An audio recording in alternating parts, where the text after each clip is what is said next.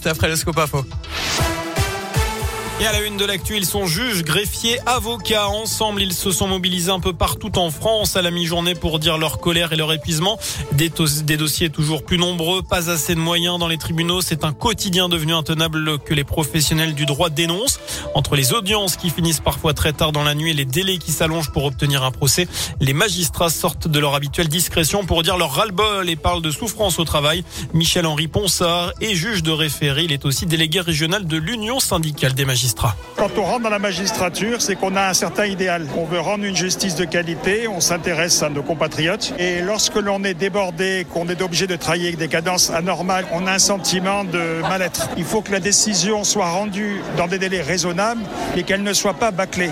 Donc il y a un difficile équilibre entre la décision qu'on va rendre, le temps qu'on a pour la rédiger et l'intérêt des parties. Personnellement, je vais vous dire, quand j'ai du retard dans mes délibérés, donc quand je ne peux pas rendre les délibérés à la bonne date, je dors très mal. Et il m'arrive aussi de travailler le week-end, comme beaucoup de collègues, pour essayer de résorber le stock. Voilà, et quant aux États généraux de la justice lancés en octobre dernier par le gouvernement, ce n'est pas à la hauteur, c'est ce qu'estiment les professionnels mobilisés. Ils demandent des effectifs supplémentaires dans les juridictions.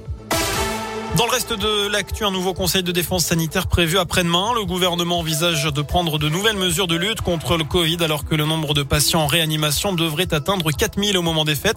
Selon le porte-parole du gouvernement, il pourrait y avoir une accélération de la campagne vaccinale, le renforcement des contrôles aux frontières ou encore la mise en place de recommandations pour les fêtes de famille. Je rappelle que les premiers passes sanitaires sont désactivés à partir d'aujourd'hui. Cela concerne eh bien les plus de 65 ans qui n'ont pas encore reçu leur dose de rappel et qui ont reçu leur dernière injection il y a plus de 7 mois. Euh, c'est aujourd'hui également que s'ouvre la campagne de vaccination pour les enfants de 5 à 11 ans à risque de faire une forme grave ou vivant avec un proche immunodéprimé. Trafic euh, très dégradé attendu ce week-end pour les TGV euh, Sud-Est. Les négociations ont échoué entre la direction de la SNCF et les syndicats. Ces derniers entendent faire pression et obtenir des revalorisations salariales.